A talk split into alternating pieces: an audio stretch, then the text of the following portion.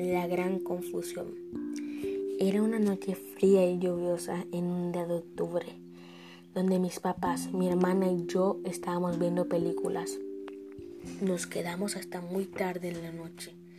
Después de que cada uno se, haya ido para su cuarto, todos escuchamos un ruido muy fuerte y extraño en el patio. Mi papá salió a revisar y no encontró nada fuera de lo normal. Habitación.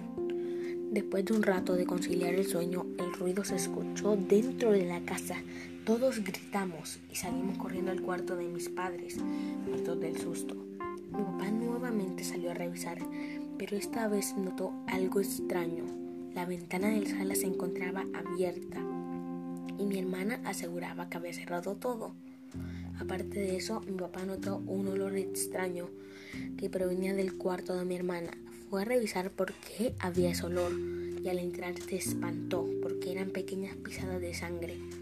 Después fue a decirle a mi mamá. Ella al escuchar todo esto gritó muy fuerte y recordó que había visto una sombra pasar por la sala. Todos estábamos muy preocupados y con mucho miedo, así que decidimos llamar a la policía. En ese preciso momento en el que estábamos llamando a la policía, se cortó la comunicación. Decidimos no salir del cuarto, cerramos todas las puertas, todas las ventanas, todo estaba en silencio. De repente escuchamos la sirena de la policía y mi papá salió a abrir la puerta. Al llegar los oficiales entraron a nuestra casa y empezaron a revisar. Escucharon un ruido y debajo de los juguetes de mi hermana encontraron a un gato con una herida. Después nos explicaron todo.